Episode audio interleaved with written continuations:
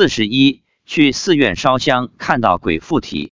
发表日期：二零一零年十月二日。五月十四日是初一，妻子一大早就去寺院烧香，在大雄宝殿处看到一位妇女在打水，拿了桶准备装水回家喝，把寺院的水当成圣水来用。这时，妻子看到这个妇女打水时身体开始摇摆晃动，而且越摇幅度越大。妻子用天眼一看，原来是有一个鬼附体在这个妇女身上。这时，寺院的一个和尚看到了，就走过来问这个妇女怎么回事。和尚走近的时候，这个妇女就不摇了。我问妻子，和尚走过去的时候，这附体的鬼走了吗？妻子说没走，只是看到和尚过来就不摇了。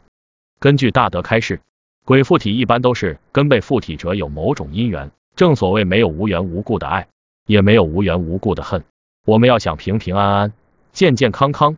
唯有认真学佛，皈依佛门，发慈悲心，普度众生，老实念佛，了脱生死，否则你的业债是永远也还不清的。